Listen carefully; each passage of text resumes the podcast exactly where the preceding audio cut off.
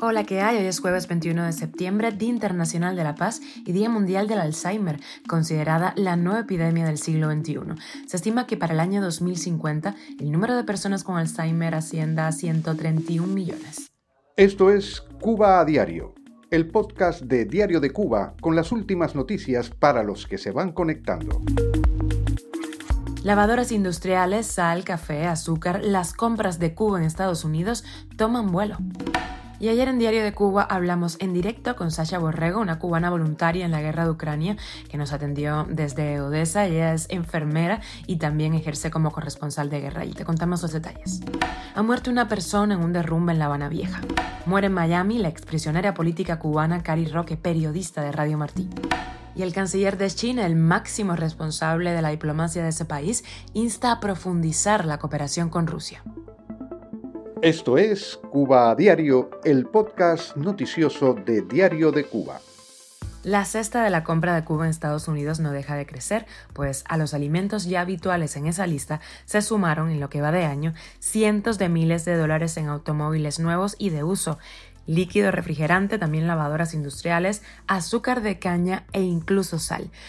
De acuerdo con un reporte al respecto del Consejo Económico y Comercial Cuba-Estados Unidos, en lo que va de este 2023, el gobierno cubano ha importado de ese país 450.869 dólares en líquido refrigerante, 6.000 en lavadoras que funcionan con monedas, 11.000 dólares en hornos de microondas. Esos productos probablemente adquiridos por las eh, MIPIMES autorizadas por el gobierno. Aunque el gobierno y la prensa oficial lo callan, Estados Unidos. Es hoy el sexto país del mundo con mayor volumen de exportaciones a la isla, según reveló el anuario estadístico de Cuba del año 2022. Cuba a diario. Y ayer hablamos en Diario de Cuba con la cubana Sasha Borrego. Ella se fue de voluntaria a Ucrania, donde ejerce como enfermera y corresponsal de guerra.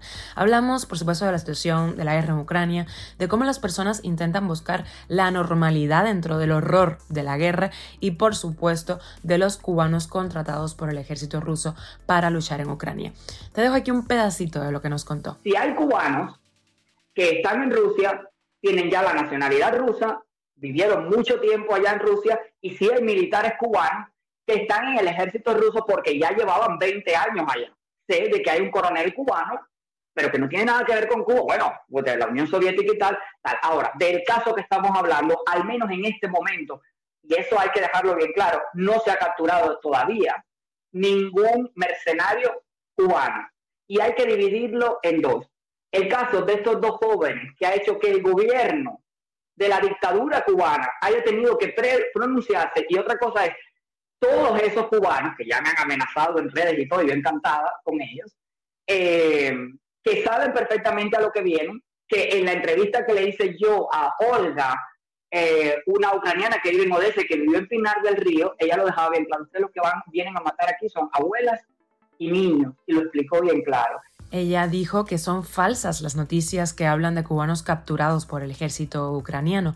La directa completa está súper interesante la puedes ver en la página de Diario de Cuba y en nuestro canal de YouTube de DCTV. Y una noticia lamentable, un derrumbe en La Habana Vieja, en la calle Compostela número 913, entre Velasco y Desamparados, provocó la muerte de un hombre de 54 años, se llama Jorge Luis Jorringuides, así lo informó el portal del eh, ciudadano de ese municipio de la capital cubana, citado por Cuba Debate. Em, esta nota no precisó si el derrumbe ocurrió en una vivienda o si se trata de un edificio multifamiliar, que son los que abundan en la zona y padecen gran deterioro por su antigüedad y también por décadas de falta de mantenimiento. En mayo eh, pasado, varios cubanos y sus hijos menores de edad colocaron sus pertenencias en Paseo del Prado de La Habana Vieja, impidiendo la circulación de vehículos, e hicieron sonar sus cazuelas para exigir un albergue, porque el derrumbe parcial de un edificio del Prado y Virtudes, donde residían, las dejó desamparadas.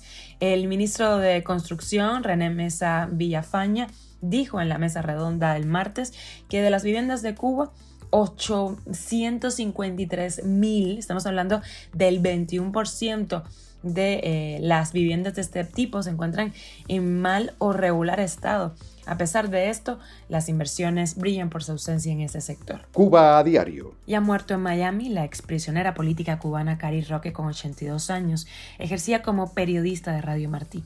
Comenzó a conspirar contra el régimen de Fidel Castro desde el año 1960 y con 19 años fue condenada a 20 años de cárcel, de los que cumplió 17 terrible.